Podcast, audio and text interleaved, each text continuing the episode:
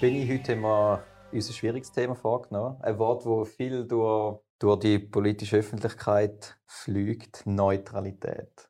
Was ist das für dich? Was verbindest du mit dem? Ja, Neutralität ist etwas ganz Wichtiges, wenn man an die Schweiz denkt. Und ich glaube, das ist ja das, was die Schweiz so besonders macht und wo die Schweiz auch weltberühmt ist. Oder vielleicht war, wenn wir darüber diskutieren. Sind wir es überhaupt noch? Aber Neutralität ist wirklich ganz entscheidend, dass man sich nicht in fremde Angelegenheiten einmischt. Mal ganz aber, darf man, aber eine Meinung darf man haben, oder wie ist das? Selbstverständlich. Und ich glaube, das ist ja ganz wichtig, dass man da immer unterscheidet. Erstens einmal, dass ja jede, jeder Bürger für sich selbstverständlich seine Meinung hat und seine Meinung kann haben und soll ja. haben und auch auf einer Seite darf stehen und auch für oder gegen jemanden oder gegen etwas darf sein. Das ist aber nochmal ein Unterschied zu der Schweiz als Staat. Gegen außen, ja. Gegen außen. Ja. Und, aber auch dort gibt es natürlich äh, Fälle, wo auch die Schweiz eine Haltung hat und eine Haltung kann haben. Und das ist nicht in jedem Fall gegen die Neutralität. Aber in der Neutralität geht es im Prinzip darum, dass man in erster Linie für die Interessen des Land schaut an oberster Stelle steht das Interesse der Schweiz und der Schweizer Bürger und dass man sich nicht in fremde Konflikte einmischt. Also, dass man sich nicht einmischt und dass man keinen Krieg führt, ich glaube, also das ist, glaube ich, Binsenweisheit, aber weißt, ich meine, es gibt Leute, die sagen, es ist jetzt noch neutral oder, einige reden davon, dass Neutralität beendet ist, oder, gerade jetzt mit der aktuellen, mit der aktuellen Lage und andere sind Neutralität gleich noch gewahrt. Bist du in dem Lager, wo sagt, Neutralität ist gefördert und beendet? Also Neutralität ist im Moment höchst gefördert, höchst gefördert ob sie beendet ist. Also man hat sicher Grenzen überschritten, wo man nicht wo hätte dürfen überschritten. Das ist erstens gewesen, wo man gesagt hat, man tut pauschal Sanktionen von der EU übernehmen. Weil das bedeutet ja, dass man Souveränität abgibt. Genau. Das finde ich vor allem das Störende an dem. Man hat nicht mehr selber entschieden, man hat das Heft aus der Hand gegeben. Absolut. Und jetzt wird es vielleicht ein bisschen technisch. Sanktionen ergreifen gegen ein Land muss nicht in jedem Fall ein Verstoß gegen die Neutralität sein. Man kann durchaus auch als neutrales Land Sanktionen ergreifen. Manchmal muss man es vielleicht sogar auch. Nämlich, wenn ein anderes Land die Schweiz quasi missbraucht, um Sanktionen umzugehen. Genau, dass man die Umgehung verhindert. Kann man die Umgehung verhindern, weil aktuell. das ist ja immer die Schwierigkeit auch der Neutralität, dass du nicht sagst, ich bin Neutralität, aber dich in Wirklichkeit auf die Seite von jemandem stellst. Indem du sagst, wir dürfen keine Sanktionen ergreifen, kann das ja auch heißen, ich stelle mich jetzt auf die Seite vom Sanktionierten.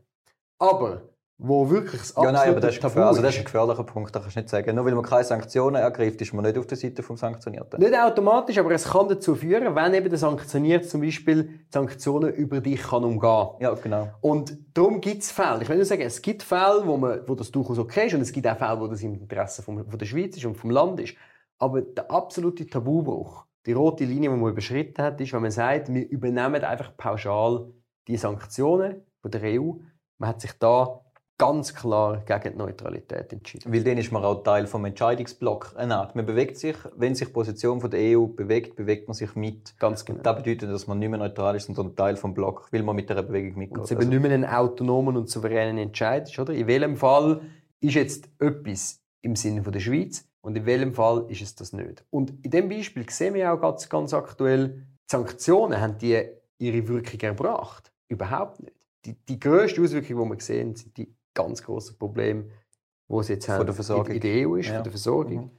Und Russland kann sehr vieles umgehen, über China, über Indien. Da gibt es ein ganz absurde Beispiel, wo Rohstoffe von Russland nach Indien gehen und Inder die raffinierten Produkte nachher ja, zahlen das mit Geld, das sie ja. als Entwicklungshilfe bekommen haben von den Deutschen und verkaufen es nachher wieder den Deutschen und verkaufen es nachher wieder den Deutschen, okay. weil die Deutschen es nicht in Russland können kaufen, weil sie in Russland sanktioniert und es gibt ganz absurde Sachen aktuell, wo laufen und ich meine, man hat zuerst gemeint, wo da der Rubel schnell der Bach ab ist, dass die Wirtschaft kaputt geht, aber das ist aktuell ja gar nicht mehr. Aber es ist, überhaupt nicht so und es zeigt sich, dass es wirklich nicht funktioniert. Also ich meine, da ist die eine, die eine denke ich, Sichtweise oder was bedeutet Neutralität oder was ist der Mehrwert für die Schweiz? Was, was ich immer wichtig finde zum betonen ist, der Mehrwert von der Schweizer Neutralität für die Weltgemeinschaft.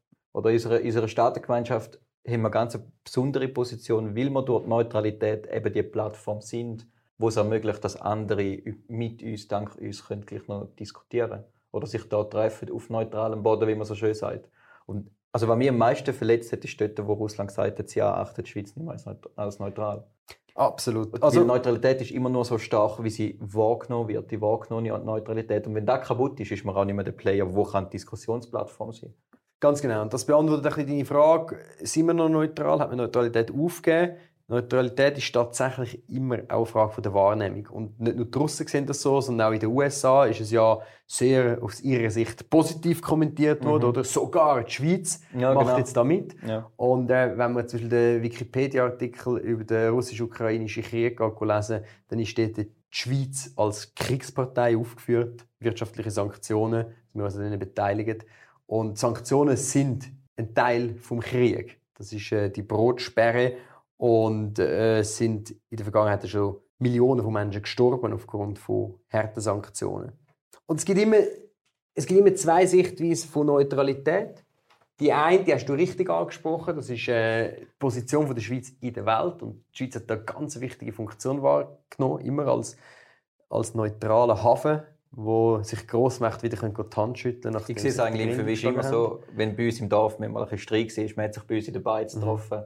Und wir sind eigentlich die Neutrale. Sind die immer neutral geblieben? Ja, als Beizer musst du ein bisschen, oder will, du willst ja auch, dass die Leute miteinander gut sind. Blöd gesagt, wir sind ja auch ein Interesse, dass ein bisschen Friede in der Welt herrscht, auch im, im total Eigeninteresse, oder? In dem Sinn. Ja, das ist eine gute und wichtige Position für die Schweiz. Und ich glaube auch, das ist nicht irgendetwas, wo wir aus Nostalgie nachhängen, weil wir das irgendwo verklären oder so, wie das von der anderen Seite gesagt wird, sondern das ist wirklich ein Zukunftsmodell.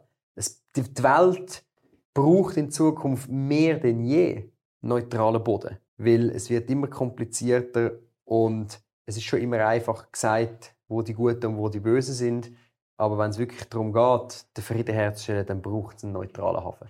Und die zweite Sicht ist natürlich auch die interne Sicht. Also ich sehe, und habe ich vorher schon ein bisschen angesprochen, Neutralität auch, auch als knallharte Interessenspolitik von der Schweiz. Auch als Teil von der Sicherheitspolitik. Neutralität garantiert auch Sicherheit und Stabilität für die Schweiz. Dass wir Weil man eben nicht in einem Block ist, wo in einen Konflikt kommt. Ganz genau. Dass wir eben nicht irgendwelchen Automatismen unterliegen. Also wie NATO zum Beispiel. Wie NATO, wo man plötzlich gezwungen ist, an einem Krieg teilzunehmen, wo man eigentlich gar nicht will oder gar nichts damit zu tun hat. Und diese Sicht dürfen wir eben auch nicht unterschätzen. Auch. Ist etwas, was sehr schwierig und sehr schwierig fassbar ist, oder? Weil man fängt jetzt langsam wieder an, in diesen Zeiträumen denken von Frieden und Krieg. Eine Zeit lang jetzt nur noch Perspektive Frieden geben. Oder jetzt kommen wir langsam wieder in einer Phase, leider, oder, wo es die beiden Welten plötzlich möglich werden. Und dann ist das definitiv so. Also nur schon das geringste Risiko, das hast du sicher auch kennt, äh, die Risikomap, die jetzt im Militär auch mhm. oder sehr, sehr geringe Wahrscheinlichkeit, aber sehr hoher Schaden, ist eben der Kriegsfall. Und ja, die Neutralität ist man natürlich geschützt von dem, oder weil man nicht reingezogen werden kann. Absolut. Und in der jetzigen Situation offenbart sich ja, wie labil die andere Seite unterwegs ist. ist ich meine, wir haben es dort mit ja. Leuten zu tun, die eben Neutralität schon immer tot geredet haben und gesagt, das gehört irgendwie auf den Misthaufen der Geschichte. Gleichzeitig sind das aber Pazifisten, die gesagt haben, es gibt keinen Krieg mehr. Wir haben jenste Aussagen, die man jetzt zitieren kann, von SP, Politikerinnen, die gesagt haben, äh, der Zeit vom konventionellen Krieg ist vorbei, das gibt es alles nicht mehr. Nachdem Uhr gefallen ist, ähm, im 89 hat man ja, gemeint, ja. jetzt ist der ewige Frieden ausgebrochen. Wir kennen es all, das äh, Märchen von Ende der Geschichte und so. Und die gleichen Leute sind jetzt die, die am lautesten nach Intervention schreien, nach Waffenlieferungen schreien. Ja, gut, aber also sogenannte Solidarität schreien. Man merkt ganz genau, wie das Lager das, das da ist. Und da habe ich immer gesagt, und das ist für mich ganz offensichtlich und klar, der Weg in die EU führt über das Grab von der Neutralität. Für die Leute, die wirklich immer noch anstreben, dass die Schweiz in die EU kommt, und von denen hat es noch, die müssen zuerst Neutralität beerdigen. Und jetzt ist die Möglichkeit da und sie kämpfen für das und arbeiten an dem, um die Neutralität endgültig zu beerdigen. Absolut. Und nicht nur EU, auch, meine, auch die NATO-Frage. Du hast gemerkt, wie schnell dass es plötzlich gegangen ist, wo jetzt auch Mitte und die FDP sagen, ja, muss sich gleich an die NATO annähern. Was jetzt genau wollen, weiß ich nicht recht. Ob sie jetzt wenn wirklich NATO beitritt, anstreben, das ist vielleicht ähnlich wie bei der EU, dass man sagt, ja, längerfristig muss ja das Ziel sein. Aber die Perspektive von der Schweiz als neutrales Land mit der immerwährenden bewaffneten Neutralität, um vielleicht noch ein genauer darauf eingehen, das Bild haben sie tatsächlich aufgegeben. Und das ist brandgefährlich. Vor allem, weil man so aus der Situation heraus langfristige Prinzipien, die unseren Wohlstand gesichert haben und sichert, einfach plötzlich aufgibt. Von heute auf morgen. Ja. Und wenn man die gleichen Leute vor einem Jahr, vor zwei Jahren gefragt hätte, ich mag mich an x Podien erinnern, wo ich musste zum Beispiel Waffenlieferungen verteidigen, Waffenexport, weil ich gesagt habe, hey, die Schweiz braucht eine Waffenindustrie, Weil er wichtig ist, auch für die Souveränität. auch für die Souveränität, Ja. militärisch und die linke Seite immer gesagt hat, Waffenexport ist per se schlecht. Und ich habe immer wieder das Argument äh, gebracht und gesagt, hey, passet auf, oder?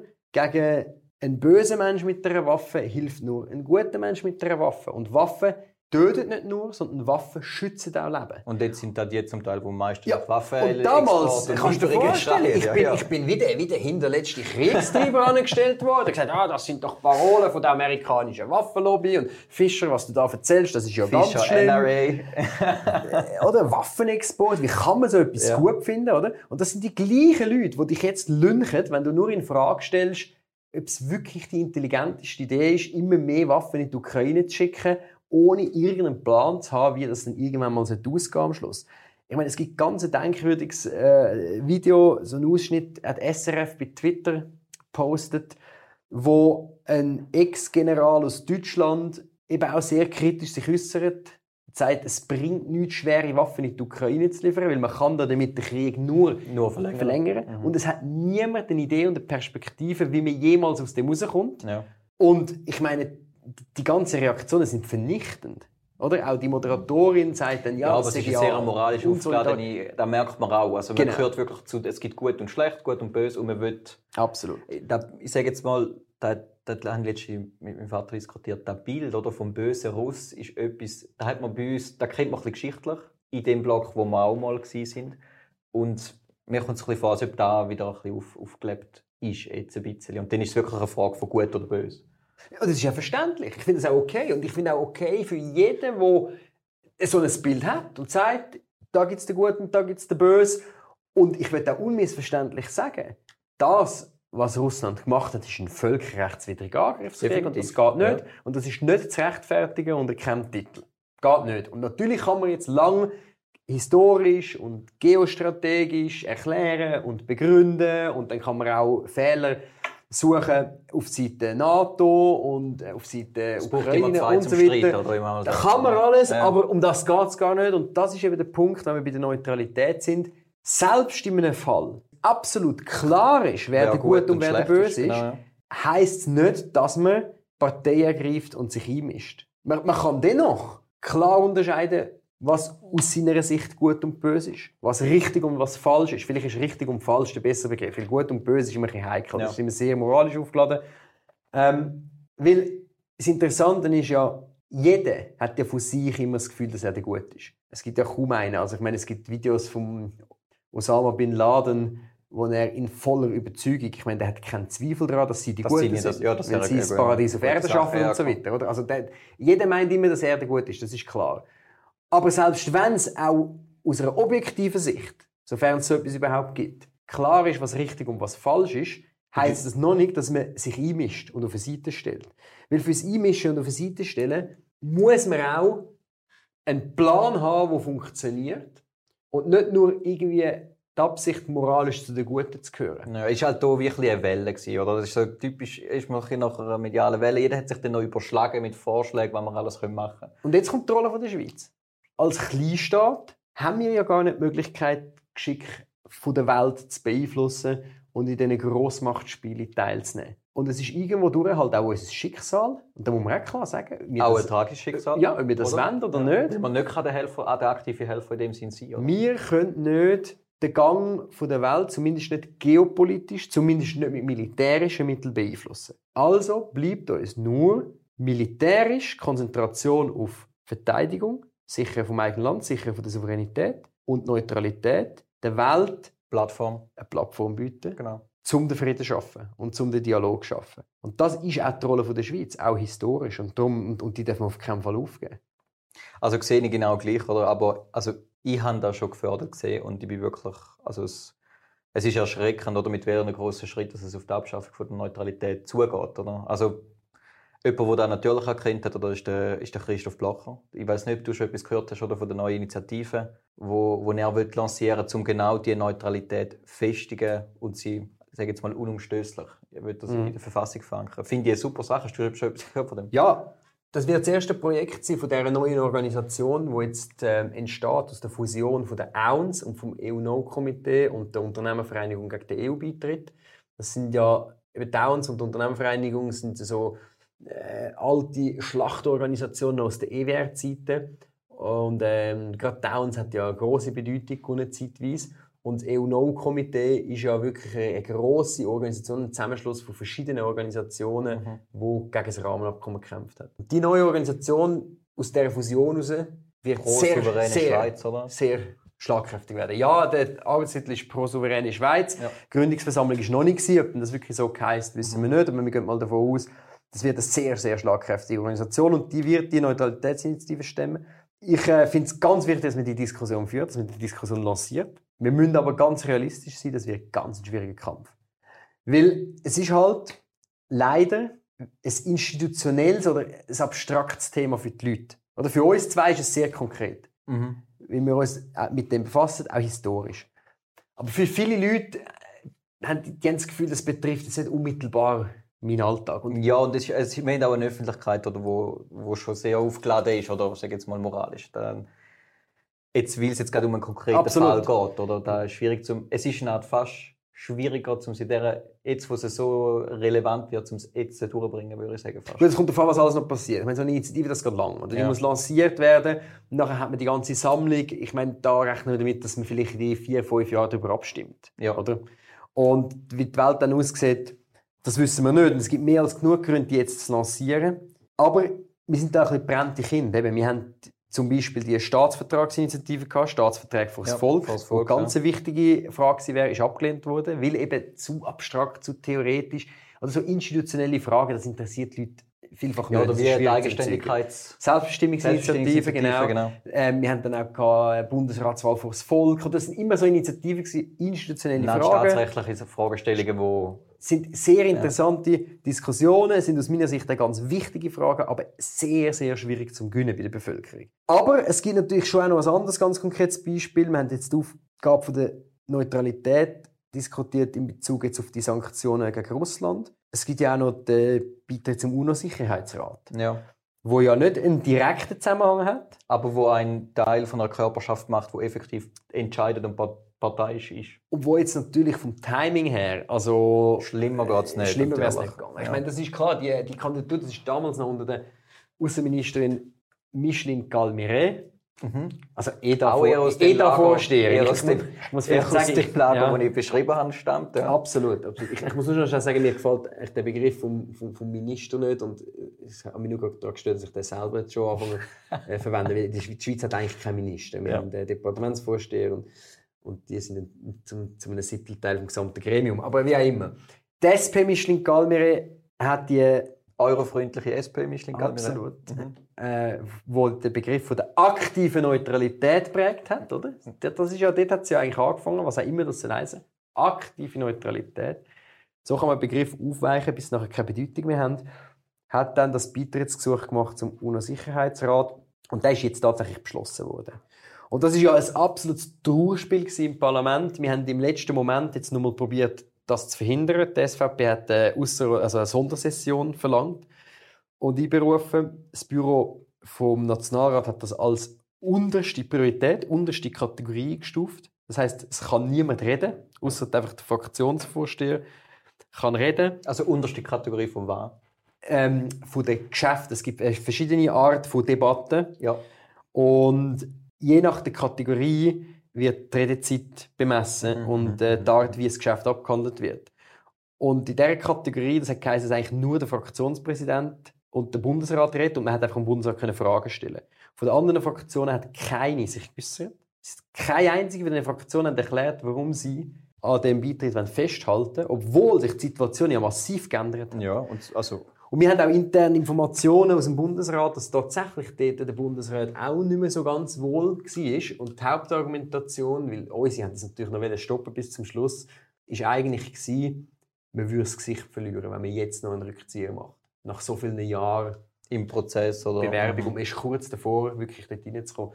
Obwohl man gemerkt hat, dass es mit grossen Problemen verbunden ist. Weil eben, zu Also dieser gerade Zeit, in dieser, in dieser Situation kann das ja fatal sein. wo es um, um den Beitritt gegangen ist, hat man ja nie gedacht, dass man schüsst zu dem Moment vom Beitritt an der, am gefährlichsten Moment stehen, weltpolitisch seit den 60er Jahren. Wir sind nie mehr an so einem heiklen Punkt gewesen, was, und ich spreche es jetzt offen an, Thema Weltkrieg betrifft, Thema Einsatz von Atomwaffen betrifft.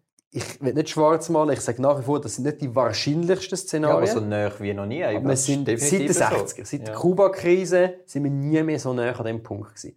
Und das ist schon denkwürdig. Und gerade gegenüber denen, die das Gefühl haben, der, immerwährende, ewige Immer während die Frieden, Frieden sagen, jetzt Sie ausgebrochen, das ist definitiv nicht so. hätten lieber an der immerwährenden bewaffneten Neutralität festgehalten.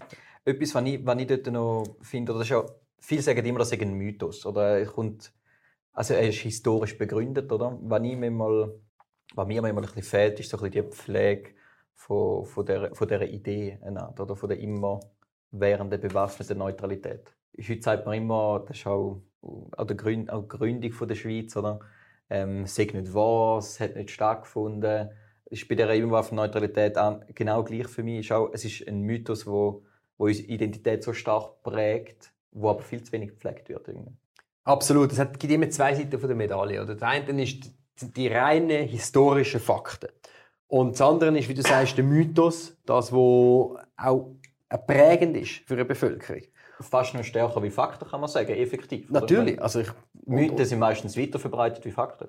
Richtig. Und beeinflussen natürlich auch die Aktualität. Und das ist ja so, das ist tatsächlich verloren gegangen in der letzten Zeit in dem Land. Und aber auch wenn es um die historischen Fakten geht, oder, dann wird von den Gegnern von der Neutralität ja häufig argumentiert, ja, das ist ja gar nicht der Schweizer Erfindung, sondern das hat man uns ja von außen aufgedruckt.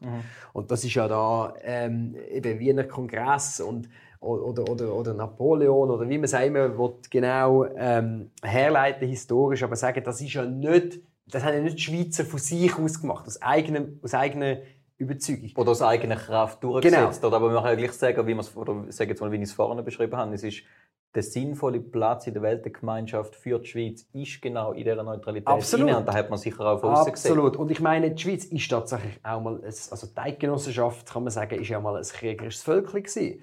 Und das ist ja so. Nur ist es vielleicht rückblickend nicht so gescheit gewesen, um auf, dem, auf dieser Schiene weiterzumachen. Und die Frage, wer jetzt genau die Schuld ist oder wem das wir die Neutralität zu verdanken haben, ist ja gar nicht entscheidend. Entscheidend ist, hat sich bewährt? Ist es richtig gewesen? Ist es gut Die, gewesen? ist die wichtige Frage. Und haben wir es durchgezogen? Ja. Oder? Weil ich meine, es sind in der Weltgeschichte viele Sachen an vielen Kongressen von vielen Leuten irgendwo mal beschlossen worden. Und es sind unzählige. Verträge mal Mhm. geschlossen worden. Aber die Neutralität ist etwas Echtes, das gelebt worden ist. Und man doch immerhin kann sagen, nur schon zwei Weltkriege, oder? wo die Schweiz die Neutralität gelebt hat. Wo In außerordentlich schwierig ist, um absolut da extrem schwierig. Und, da machen. ja. und das ist immer Im Rückblick betrachtet muss ich einmal sagen, komme ich einmal fast bisschen inneren Groll über, oder? Wenn man, wenn man aus der heutigen Position einmal probieren, gerade noch von denen von früher noch erzählen, was man noch alles hätte können besser machen können. Gerade bei dem Verhalten, Schweizer Neutralitätspolitik während dieser Zeit, ist das so schwierig. Stell mir nur schon vor, man sieht ja jetzt schon, wie es, wie es für, für unsere Vertreter schwierig ist, um da Entscheidungen treffen. Und der muss dort, wo es noch viel näher war, noch viel schwieriger gewesen. Du sprichst einen ganz entscheidenden Punkt an.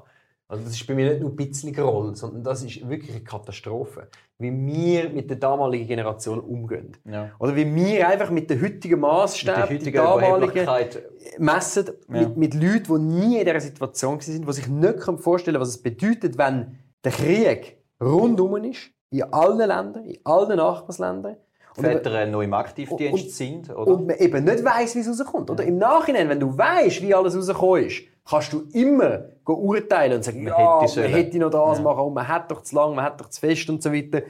Und überhaupt, man hat mit den Nazis Handel betrieben und so. Zu einer Zeit, wo kein Mensch gewusst hat, wie es rauskommt. Und wenn wir jetzt gerade die jetzige Situation anschauen, wir haben Krieg in der Ukraine und alle sind komplett am Durchdrehen und niemand, niemand äh, scheint es, behaltet wirklich die Nerven und tut rational handeln, sondern es wird sofort emotional gehandelt, was immer zu Fehlern führt. Und ich will gar nicht wissen, wie denn das in 100 Jahren beurteilt wird. Also das ist ganz schlimm, wenn man mit dem heutigen Maßstab die Leute von damals beurteilt. Alle sind Kinder ihrer Zeit.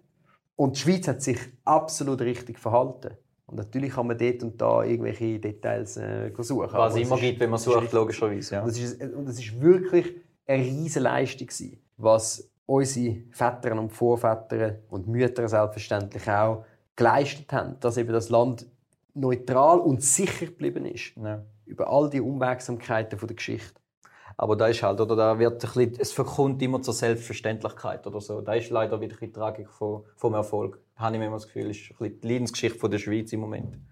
Absolut. Ich meine, man sieht es auch, äh, Beispiel Deutschland, wo die Wehrpflicht aufgehoben hat, wo die Armee an die Wand gefahren hat, man kann sagen, ja. totgespart, ja. kaputt gemacht auch demoralisiert hat. Oder? Die ganze Diskussion, die es in Deutschland gibt, ah, die Leute fühlen sich gestört, wenn äh, Soldaten in Uniform in der ÖV fahren und so. Und Öffentlich verächtlich gemacht. Genau. Fast, ja. Und jetzt plötzlich, oder, von einem Tag auf den anderen, tack, haben die Moralisten die Armee entdeckt und sagen, jetzt geht es nur noch militärisch, 100 Milliarden in die Armee. ich meine, Einer von meinen liebsten Euphemismen übrigens. Ja, es, ist, es, ist, es ist ja sowieso reine Polemik und Symbolik. Oder? Weil, wenn man ein bisschen schaut, eben auch, auch militärisch. Wirkung im Ziel 100, Millionen, 100 Milliarden jetzt aufwerfen, null. Also das, für, für das geht Jahre. Ja. Das geht Jahre, wenn nicht Jahrzehnte, bis ich die Waffensysteme besorgt habe, ähm, bis ich die Leute ausgebildet habe, bis es ausbildet, ist, die ganze Logistik und alles. Also das sind jetzt einfach so PR-Stunts.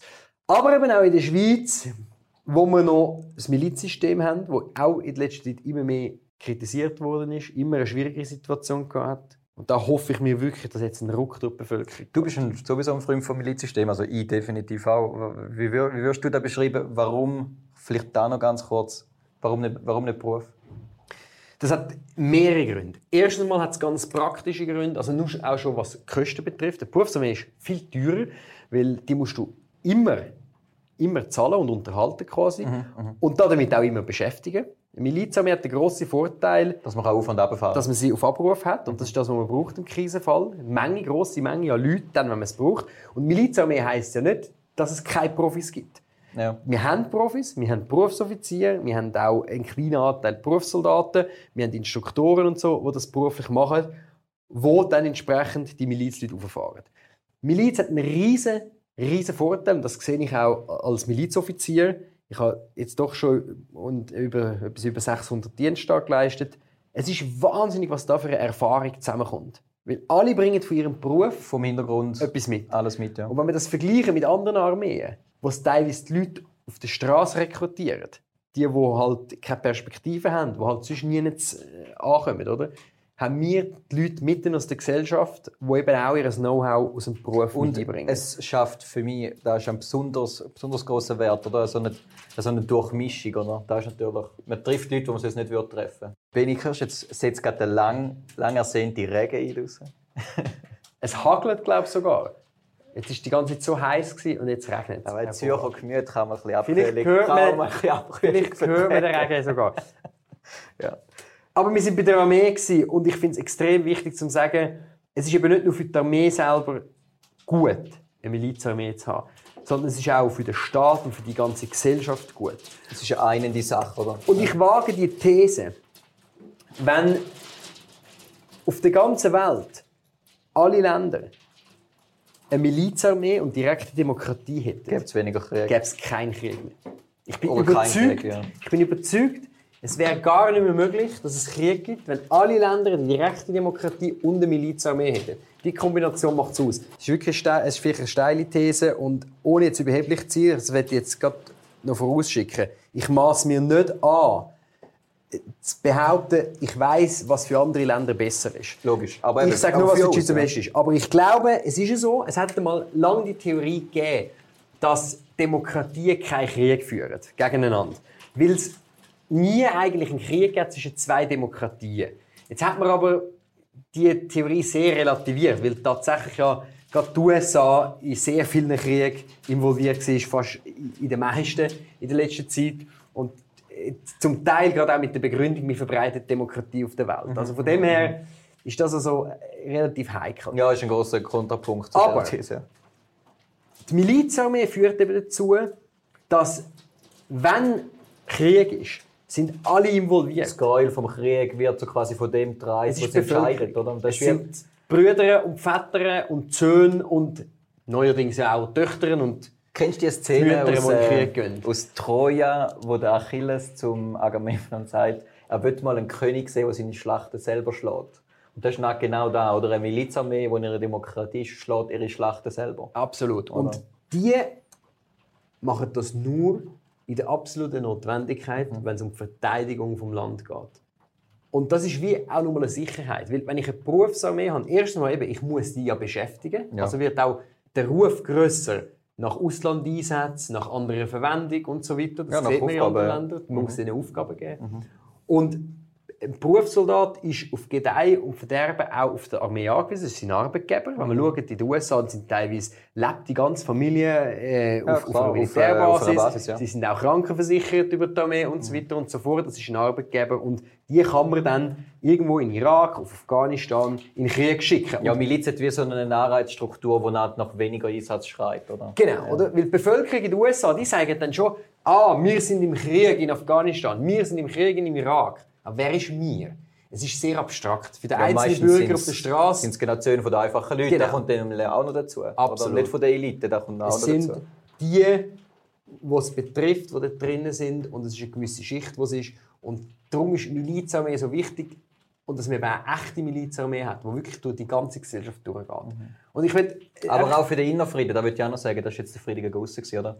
Für den Innerfrieden, ich glaube, das ist sogar, ich bin selber Sanitäts, Sanitätssoldat es hat mal einen, einen, einen Kommandant, von, ich weiß gar nicht sicher, wo auf jeden Fall Chef der Sanität war. Ich glaube, einer der höchsten Offiziere, der noch Miliz war, hat hier, wo er abgegeben gesagt, das Milizsystem schützt davor, dass die Armee tyrannisch eingesetzt wird. Das Absolut. ist der beste Schutzmechanismus. Absolut. Also ich habe das Beispiel auch gehört vom sehr geschätzten Brigadier, der damals äh, Chef der Panzertruppe war, jetzt Chef Heer wo uns gesagt hat, stellt Sie sich vor, äh, geschätzte angehende Offizier, ich gebe Ihnen den Befehl, jetzt gehen wir das Bundeshaus stürmen. Wer will mitmachen? Niemand. Niemand macht mit. In einer Milizarmee macht niemand mit bei so etwas.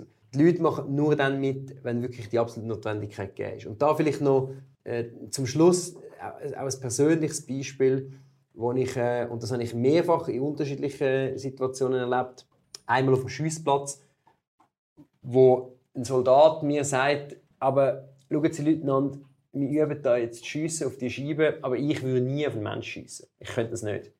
Also das macht eigentlich überhaupt keinen Sinn, mich da auszubilden. Ich, ich, ich würde es nicht machen, ich will nicht auf einen Menschen schiessen. Und dann sage ich, hervorragend Soldat, genau diese Leute will ich ausbilden. Genau diese Leute braucht Ich, ich will nicht Leute, die, die Freude haben um Umballern und die das geil finden und Krieg geil finden.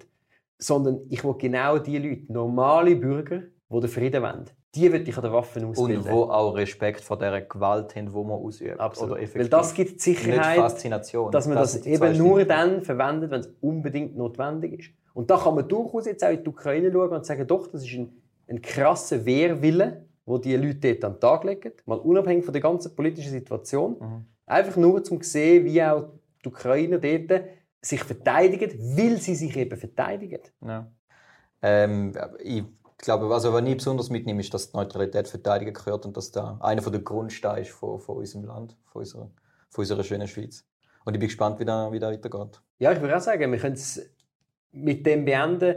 Neutralität heißt nicht, dass man keine Meinung hat. Und Neutralität heißt nicht, dass man nicht, wenn es wirklich darauf ankommt, wenn man angegriffen wird, sich nicht auch verteidigen. Darum braucht es immer bewaffnete Neutralität. Aber man muss in dem Moment, wo es darauf ankommt, immer noch einen entscheiden, auf welcher Seite das man steht. Und das kann man nicht, wenn man vorher sich irgendeinem Block zugehörig fühlt. Und genauso wichtig sind aktive, laute Stimmen, die da in der Öffentlichkeit verteidigen. Und darum, an jeden, der hier zulässt, schickt den Podcast weiter, teilt den. Da war der Benny Fischer und der Jonas Streule.